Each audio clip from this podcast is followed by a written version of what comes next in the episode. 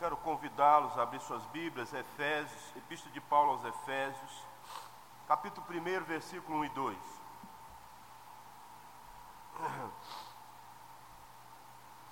Epístola de Paulo aos Efésios, capítulo 1, versículo 1 e 2. Nos diz assim a palavra: Paulo, apóstolo de Cristo Jesus, por vontade de Deus, aos santos que vivem em Éfeso e fiéis em Cristo Jesus. Graça a vós outros e paz da parte de Deus, nosso Pai, e do Senhor Jesus Cristo. Ó Deus, estamos felizes, ao mesmo tempo tristes. É um paradoxo, mas tu sabes de que estamos falando. Felizes porque sabemos que a Sua presença traz conforto, consolo e esperança. Tristes porque, humanamente falando, temos irmãos que estão nesse momento passando por muitas tribulações.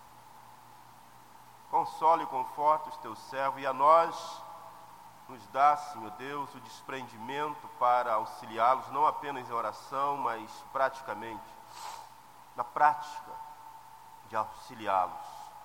E a nós que aqui estamos, Senhor Deus, que o Senhor nos edifique através da Sua palavra e possamos ser transformados por ela a cada segundo das nossas vidas, sabendo que Tu és Deus, Senhor, presente e que é consolo em nossas vidas em meio às adversidades. Fala conosco, em Cristo Jesus que nós oramos. Amém. Irmãos queridos, nós fizemos uma introdução desta epístola de Paulo aos Efésios. E nesses dois versículos, quando olhamos,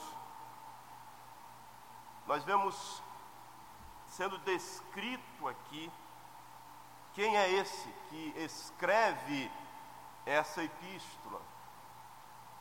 Quem é esse? Porque o livro de Efésios trata da igreja e trata do glorioso propósito de Deus para ela, trata do propósito de Deus nela e por intermédio dela. E nós falamos isto na nossa introdução. E nesses versículos iniciais, nós vemos quem é esse que escreve, Paulo Paulo é apóstolo. É alguém que foi escolhido por Deus. É alguém que foi chamado, alguém que foi enviado para ensinar com autoridade, em nome de Deus, para a glória de Deus. Paulo escreve esta carta que viera da vontade de Deus, através dele, porque foi Deus que o escolheu. Paulo é um procurador, aquele que substitui aquele que o mandou. É em nome de Deus que ele fala. E ele, o que antecede ao seu apostolado, ou seja, esta epístola, Existem fatos concretos que lhe dão essa autoridade para proclamar em nome desse Deus. O que ele fala e faz, ele realiza em nome do Cristo em que o encontrou no caminho de Damasco e deu a ele um novo coração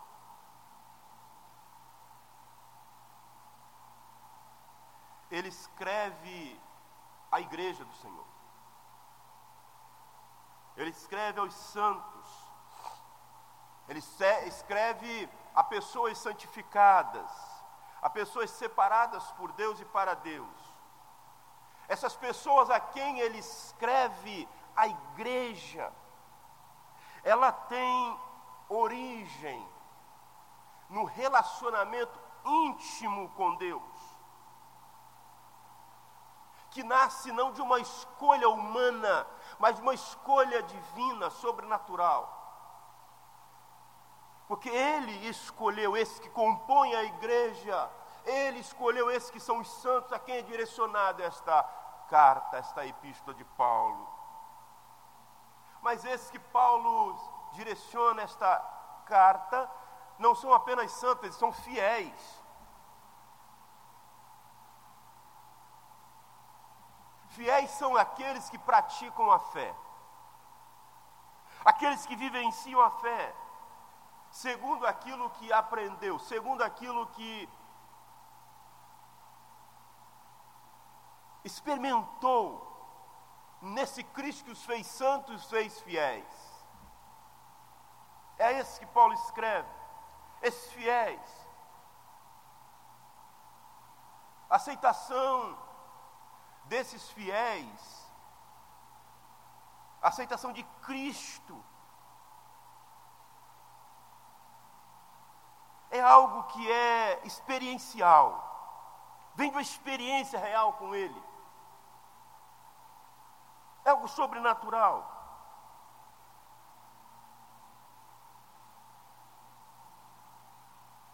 A aceitação de Cristo não é um momento, temporal, aquele tempo. E é interessante como isso acontece nas nossas vidas.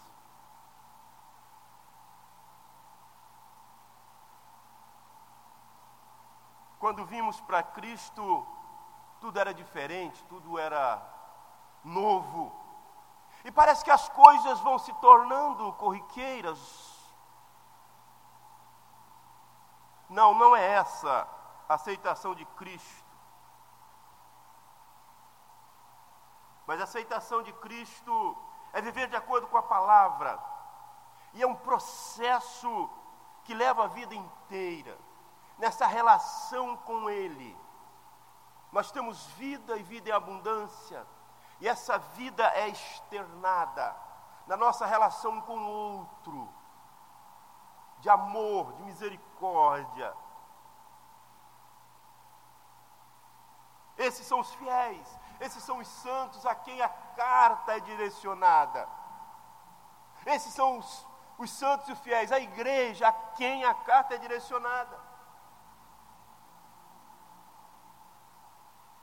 Esses fiéis que confiaram em Cristo, eles têm dois lares. Eles são cidadãos do reino de Deus. Eles são cidadãos do mundo e são cidadãos do reino de Deus. Eles têm dois lares eles começam a viver aqui o que eles almejam viver na glória eterna com Cristo. É esse que Paulo escreve. A igreja de Éfeso, ela era cidadã do mundo, ela estava no mundo.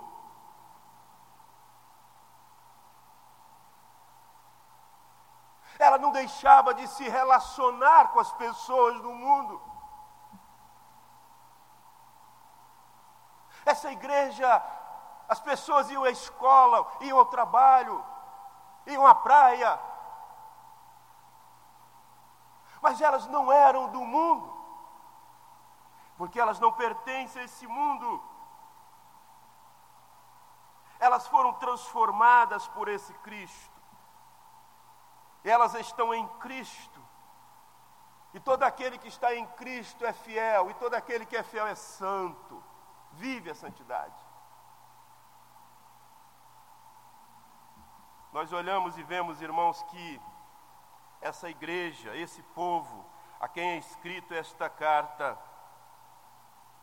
quando o texto diz que eles estão em Cristo, é porque o relacionamento desse ser humano com Deus resulta de uma transformação radical na vida desses que era do mundo e agora não é mais, está no mundo, mas não é do mundo.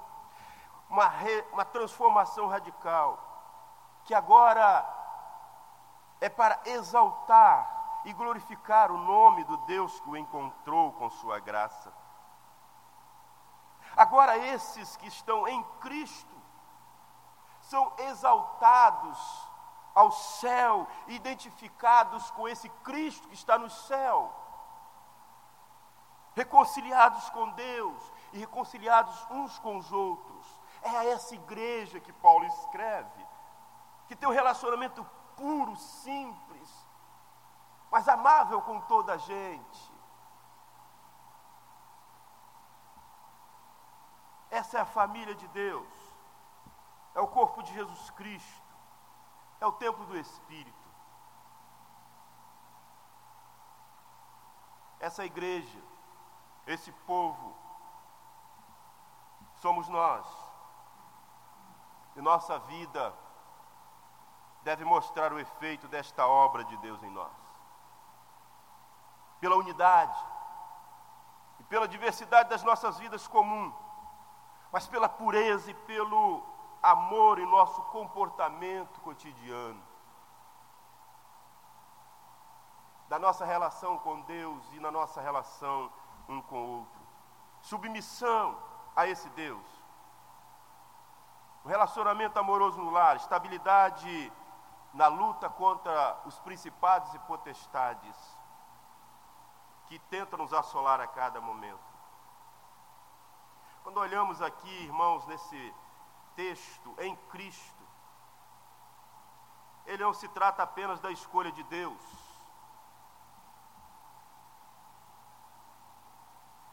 Mas é interessante que a justificação pela fé, eu achei muito interessante uma fala do Leonardo Sayum, o pastor da igreja presbiteriana da Gávea. A justificação pela fé, ela exige uma resposta humana. Paulo escreve a esses que foram justificados pela fé. E esse estar em Cristo, ser justificado, não trata apenas da escolha de Deus, mas da reação dos santos a essa escolha, de ter prazer nele e de adorá-lo. E qual é então a resposta da igreja? A reação humana desses que foram justificados pela fé é prazer na adoração a esse que se deu por ele na cruz.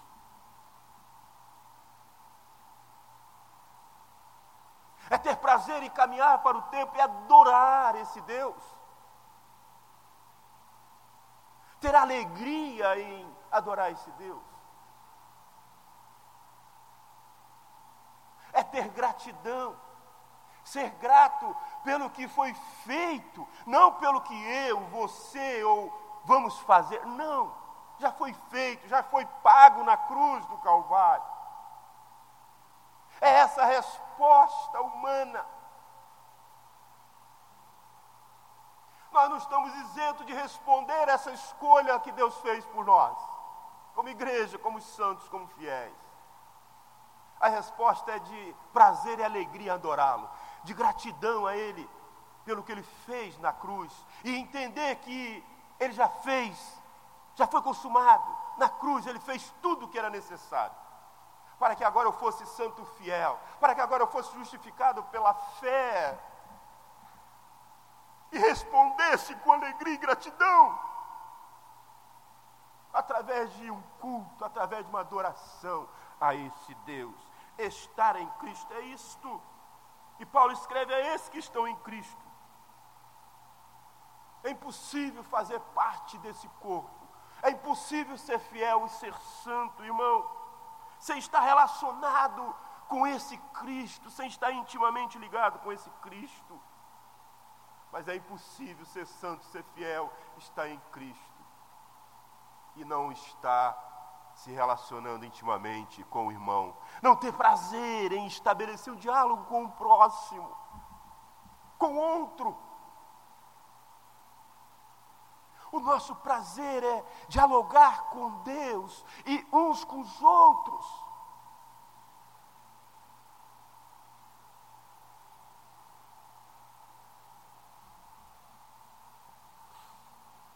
Mas o texto diz que esse Paulo, que é apóstolo de Cristo, que foi escolhido por vontade de Deus. Ele escreve aos fiéis, aos santos que vivem em Éfeso. Esses fiéis que estão em Cristo. E aí ele diz: graça a vós outros e paz da parte de Deus, nosso Pai, e do Senhor Jesus Cristo. E aí eu encerro com esse versículo. Hoje, Paulo, ele escreve a carta a essa igreja e ele roga graça a esses irmãos. Paulo está rogando bênçãos especiais para os destinatários da carta. A graça, irmãos, é a causa da salvação, como diz o Hernandes de Lopes. A graça é a causa. Foi por graça que nós fomos escolhidos, separados, salvos. É por graça que nós temos a convicção, a certeza da salvação. É por graça que fomos justificados. Não há méritos em nós, mas nos méritos de Cristo. É graça. A graça é a causa da salvação. A paz é o resultado dessa salvação, dessa graça. Porque quando o coração regenerado, essa graça nos toma de tal forma que excede o nosso entendimento humano. Porque é uma graça que não está ligado nas circunstâncias, mas é uma graça sobrenatural, é uma graça divina e essa paz que essa graça nos proporciona, ela não está limitada a um tempo, a um espaço, mas ela é eterna. Ela não está limitada às circunstâncias, às questões econômicas. Não. Essa paz, que é o resultado da, da salvação através da graça, é uma paz eterna. Apesar de não termos méritos, nos é concedido um cuidado permanente, contínuo, com a providência desse provedor que é Deus, que nos escolheu, em todas as coisas. E nele temos vida, temos contentamento. Fora dele não há vida. Ele é vida. E nessa relação com Ele, nós temos essa paz, que é a causa da salvação pela graça. Nós olhamos e vemos, irmão, essa paz aqui. É interessante que essa paz é um nível de vida que só passamos a ter, irmãos, depois de, de se ser reconciliados com esse Deus.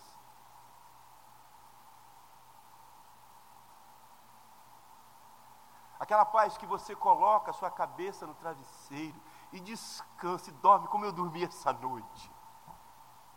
Eu não vi mais nada, apaguei essa noite. Porque Deus estava ali velando por mim, por você, por nós.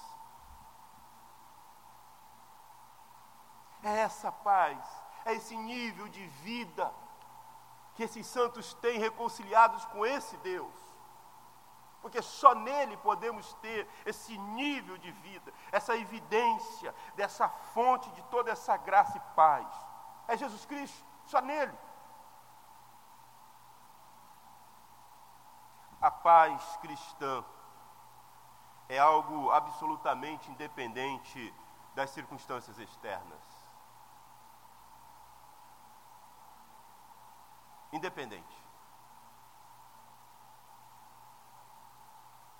Que nesta manhã, irmãos, nós venhamos olhar para essa carta e assim como foi escrito para Éfeso, nós entendermos que como igreja nós somos esse povo fiel, santo, reconciliado E temos esse nível de vida de paz. E portanto, reconciliados com Deus, não há em nós o desespero. Mas como igreja há a esperança, a certeza de que esse Deus que comissionou Paulo a escrever essa carta à igreja de Éfeso, ela foi escrita a nós, para nos confortar, nos consolar e nos dar certeza que a presença desse Deus, na nossa relação íntima com Ele, é suficiente, irmãos. Não precisamos buscar outras coisas, mas precisamos apenas buscar em primeiro lugar, o seu reino e a sua justiça, e todas as outras coisas nos serão acrescentadas. Nós somos essa igreja que está sob a paz desse Deus, porque fomos reconciliados com Ele. Que Deus nos abençoe nesta manhã.